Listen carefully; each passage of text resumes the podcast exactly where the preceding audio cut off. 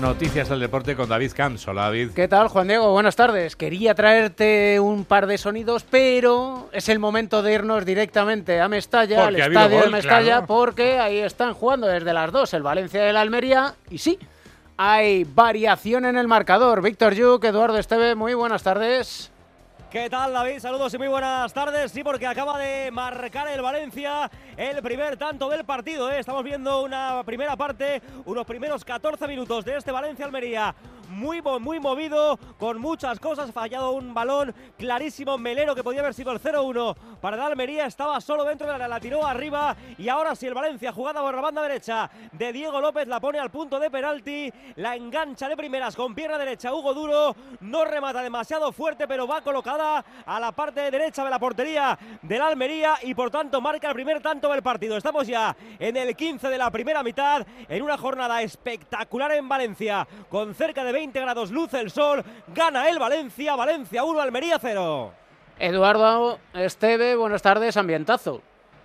¿Qué tal, David? Buenas tardes. Sí, efectivamente, son más de 40.000 espectadores en el estadio de Mestalla. Además, ha habido pues, eh, la típica protesta antes de comenzar el partido contra la gestión, contra la propiedad, contra Peter Lim, habida cuenta de ese mercado de fichajes en el que el Valencia definitivamente no fichó a Rafa Mir. Ha dado sus explicaciones el director deportivo Miguel Ángel Corona, explicaciones que evidentemente no convencen a la afición del Valencia porque hoy el cántico antes de arrancar el partido ha sido unánime. Los 40.000 cantando, los 40.000 valencianistas, Peter, vete ya y Corona, eres un florero, Corona, eres un florero.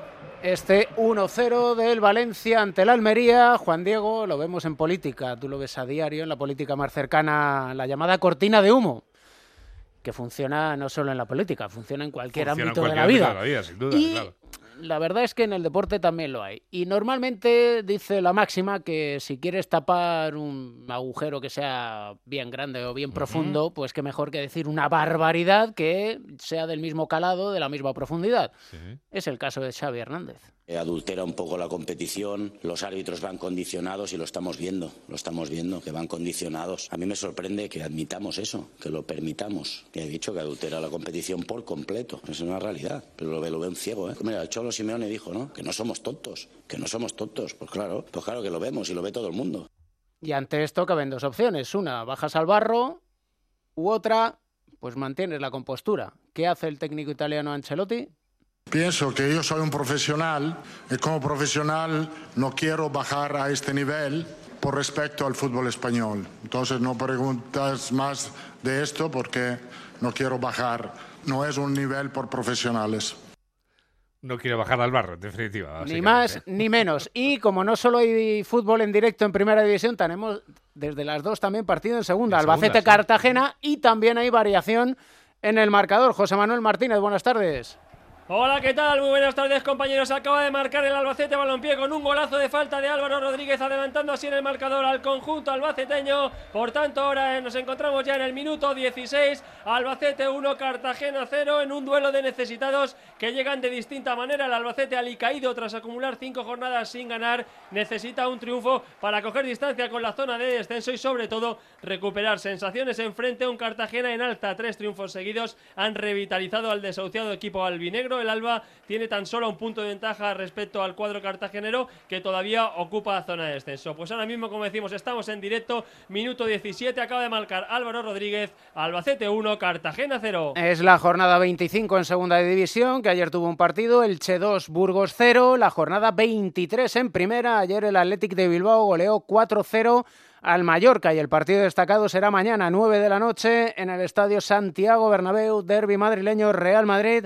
Atlético de Madrid. Novedades en el conjunto de Ancelotti. Fernando Burgos, buenas tardes. ¿Qué tal? Buenas tardes, David. Hasta dos horas antes del partido no se sabrá si Antonio Rudiger podrá jugar el derby. El central alemán no ha entrenado ni ayer ni hoy tras el durísimo golpe sufrido en su muslo izquierdo en Getafe y por el que fue sustituido en el descanso el pasado jueves en el Coliseum. Ancelotti le esperará hasta el último momento. Dice el italiano que ha mejorado muchísimo en las últimas 24 horas, pese a lo cual sus posibilidades son más bien escasas. Si no juega Rudiger, Ancelotti se verá obligado a mover todo el equipo, también por la sanción de Chouameni, el central de emergencia. Sin el francés hay tres opciones más, Carvajal, Mendy y Camavinga. La otra duda en el 11 volverá a estar en la portería. Desde que comenzaron las rotaciones, ni Kepa ni Lunin han jugado tres partidos seguidos y el ucraniano ya lleva dos a un muy buen rendimiento. El derby es importante, pero no determinante, ha dicho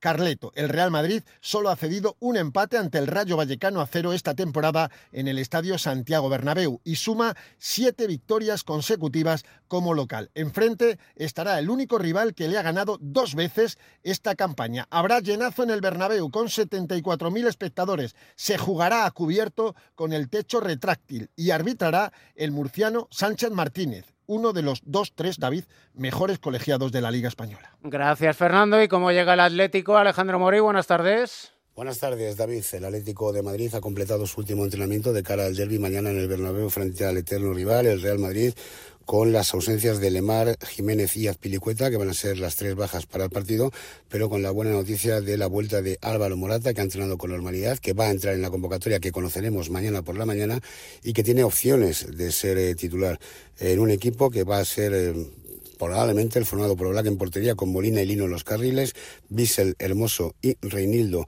en el eje central de la zaga, Coque de Paul y Barrios formando el centro del campo, los tres en un gran estado de forma, y arriba junto a Antoine Grisman, Morata o Memphis. Veremos qué es lo que decide mañana el técnico argentino, que ha hablado del rival, del Real Madrid y de su entrenador. De los mejores, no pierde nunca o pierde muy poco. Una gestión de vestuario muy buena por su entrenador. Tiene una calidad de futbolistas enorme, no creo que tenga ninguna presión, seguramente la motivación eh, subirá porque es un rival que le, le, ha, ganado. No creo que los futbolistas del Madrid piensen tantas cosas, ellos necesitan ganar, tienen un camino desde el primer día que pisan ese lugar, saben que lo único que vale es ganar trabajan en consecuencia y muchas veces lo logran. Hay que recordar que el Atlético Madrid ha vencido dos veces al Real Madrid este año, las dos veces como local, una en Liga y otra en Copa, y que perdió en Arabia Saudí. Ha ironizado Simeone diciendo que bueno, que se podría decir que perdió como visitante y que será algo muy parecido a lo que pasará mañana porque el ambiente estaba todo a favor del conjunto blanco, con la ilusión puesta en la Copa la próxima semana, pero evidentemente con la intención mañana de dar un zarpazo en el Santiago Bernabéu. Gracias, Jano. A las seis y media el Barcelona juega en Vitoria frente al Alavés. Alfredo Martínez, buenas tardes. Buenas tardes, David. El Barcelona se encuentra en Vitoria desde ayer con la imperiosa necesidad de ganar, de conseguir la victoria y de tratar de recortar distancias aprovechando el duelo entre Real Madrid y el Atlético de Madrid, teniendo en cuenta que el Atlético de Bilbao le está exigiendo en las plazas de la Liga de Campeones. Ha traído a 22 jugadores Xavi Hernández para este choque con hasta siete ausencias importantes, Ter Stegen, Gavi, Rafinha, Joao Félix, Ferran, Sergi Roberto, Valde, nombres importantes que condicionan una alineación en la que hay una muy buena noticia el alta médica de Íñigo Martínez que recibió en el día de ayer y que le apunta a que podría tener algunos minutos. No parece que el central de Ondarroa, el exjugador de Atleti Bilbao y Real Sociedad, sea titular, pero sí podría tener presencia de cara a ir poniéndose a punto para los próximos compromisos del equipo azulgrana, que por primera vez tendrá una semana sin partido la próxima, ya que ha estado jugando en enero en un calendario, como dijo ayer Xavi Hernández, absolutamente infernal. Por cierto, que el técnico ha querido salir al paso de que su anuncio de marcharse a 30 de junio podría haber debilitado su posición como entrenador y dice que es todo lo contrario. Mira, el que diga eso es que no, ha vivido nunca en un vestuario. El que, dice eso no, entiende nada de lo que está pasando en un vestuario, ni de, ni, de la, ni de la, rebeldía de los futbolistas cuando se va un entrenador. No, no lo va a entender. Es decir, el, el que ha jugado a fútbol lo puede llegar a entender. A partir de aquí yo pienso que es todo positivo Evidentemente, eh, si mañana perdemos y perdemos la Champions, pues no será positivo, pero pienso que así iremos mejor. Se enfrenta además el Barcelona a un Alavés que viene consiguiendo victoria tras victoria y que en la ida Samu Morodion le creó muchísimos problemas. confiará nuevamente en la Yamal de tal manera que Xavi Hernández en principio habría de alinear a Iñaki Peña en la portería, en el lateral derecho a Cundé con Pau Cubarsí, Ronald Araujo en la parte izquierda, Cancelo medio campo para Pedri de John Gundogan con Fermín Lamin Yamal y Robert Lewandowski. Es el posible once titular del Barcelona a partir de las seis y media de la tarde en el estadio de Mendizorroza, lo dicho, con la obligación de conseguir los tres puntos. Vamos a ver cómo reacciona el Barça siguiendo con ese devenir tras el anuncio de que su entrenador lo dejará de ser al final de temporada. Gracias, Alfredo. ¿Reacciona o no el Almería en Mestalla, Víctor? No, de hecho acaba de marcar el segundo el Valencia, acaba de marcar Yarenchuk en una jugada por la banda izquierda, balón que viene al segundo palo, salta el ucraniano, mete la cabeza, marca el segundo, por cierto, se quita la camiseta y evidentemente ha visto tarjeta amarilla en el minuto 24 ya de la primera parte, está empezando a encarrilar el partido del Valencia porque gana ya 2 a 0 la Almería. A las 9 juega el segundo clasificado, el Girona, frente a la Real Sociedad. Vicente Casal, buenas tardes. Buenas tardes, Girona y Real Sociedad se enfrentan esta noche a partir de las 9 en el partido correspondiente a la vigésimo tercera jornada en un duelo de Champions League en Girona que está segundo clasificado peleando ahí cuerpo a cuerpo contra el Real Madrid contra una Real Sociedad que está clasificada para la próxima eliminatoria de la Champions aunque se encuentra a nueve puntos actualmente de los cuatro primeros. Un Girona que no se ha reforzado en este mercado de invierno tiene tres partidos clave además del de hoy visita el Bernabéu y San Mamés y de ahí saldrán sus aspiraciones reales de poder optar al título y sobre todo a entrar en Liga de Campeones. En la Real Sociedad, el equipo de Manuel Alguacil necesita ganar para no perder comba y no perder distancia con esos nueve puntos que tiene que remontar para clasificarse en los puestos de Liga de Campeones. Michel recupera a Eric García y Juanpe en el eje de la defensa, mientras que no podrán ser de la convocatoria Tony Villa, David López, Justin y Joel Roca. Por parte de la Real Sociedad son bajas Cubo y Traoré, que están con sus respectivas selecciones, mientras que Merkeland, Allen, Aritz, Carlos Fernández y Tierney no podrán ser de la partida ni estar en la convocatoria por problemas físicos. El partido arrancará a las 9 en Montilivi con el campo lleno y algo de frío y el colegiado del encuentro será Gil Manzano.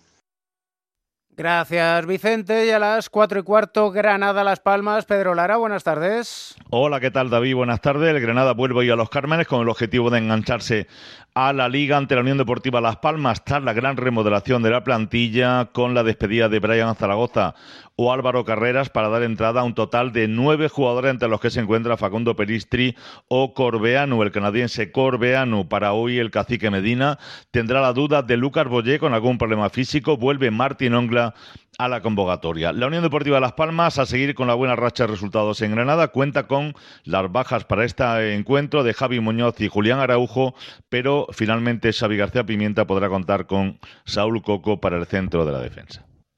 Gracias, Pedro. Eh, mañana a las 2 de la tarde, duelo fundamental en la lucha por la permanencia. El Villarreal recibe al Cádiz, el técnico del Villarreal, Marcelino. Es un partido muy, muy, muy importante para nosotros muy importante, quizás más importante, que todos los partidos deben ser considerados como si fuera el último y así lo debemos de afrontar, evitando la euforia que pueda producir el resultado de Barcelona. Yo siempre diferencio entre alegría y euforia, ¿no? La euforia normalmente te lleva a la confianza y la confianza mm, no es buena consejera. El paso precedente al error y respeto a un rival que nos va a poner las cosas muy difíciles, que se está jugando también mucho.